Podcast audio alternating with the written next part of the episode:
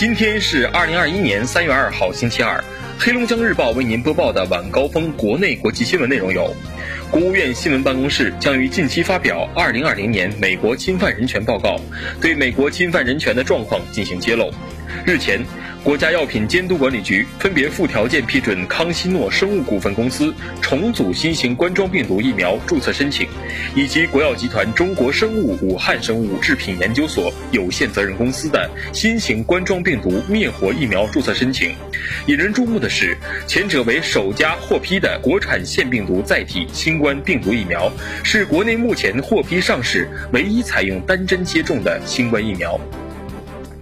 国家卫健委网站消息，三月一号零至二十四时，三十一个省、自治区、直辖市和新疆生产建设兵团报告新增确诊病例十一例，均为境外输入病例，四川四例，广东三例，天津一例，上海一例，河南一例，陕西一例，无新增死亡病例，无新增疑似病例。北京城市副中心“十四五”期间，城市框架基本成型，绿色创新、协同开放成鲜明发展标签。住房和城乡建设部介绍，截至二零二零年底，已有三千八百多万困难群众住进公租房，累计两千两百多万困难群众领取了租赁补贴，低保低收入住房困难家庭基本实现应保尽保，中等偏下收入家庭住房条件有效改善。“十三五”期间，我国工业增加值由二十三点五万亿元增加到三十一点三万亿元，连续十一年成为世界最大的制造业国家。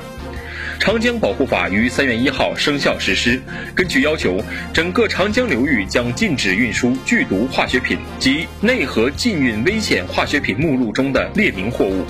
地处长江东海入海口的长江上海段也将对上述货物实施全面禁运。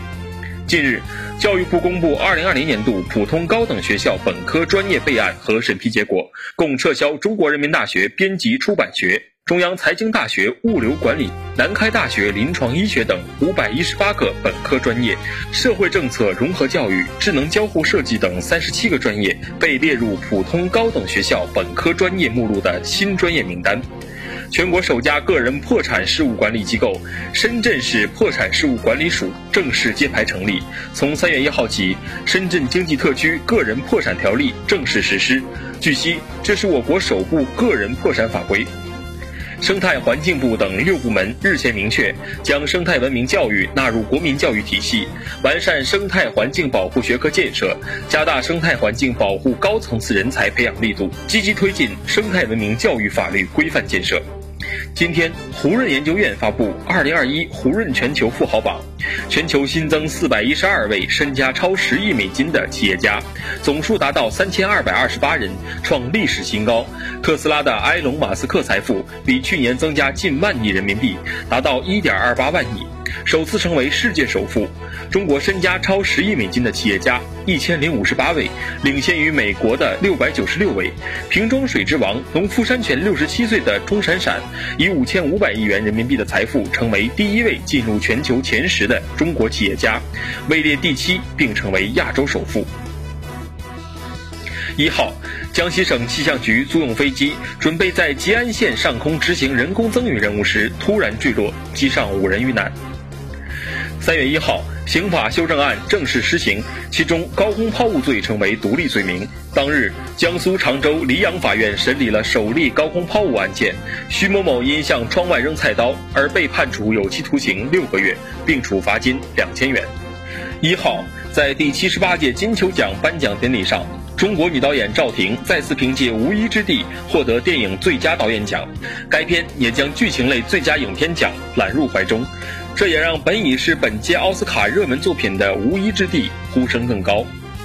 法国巴黎轻罪法院当天裁定前总统萨科齐腐败和以权谋私罪名成立，判处其三年有期徒刑，其中包括一年实刑。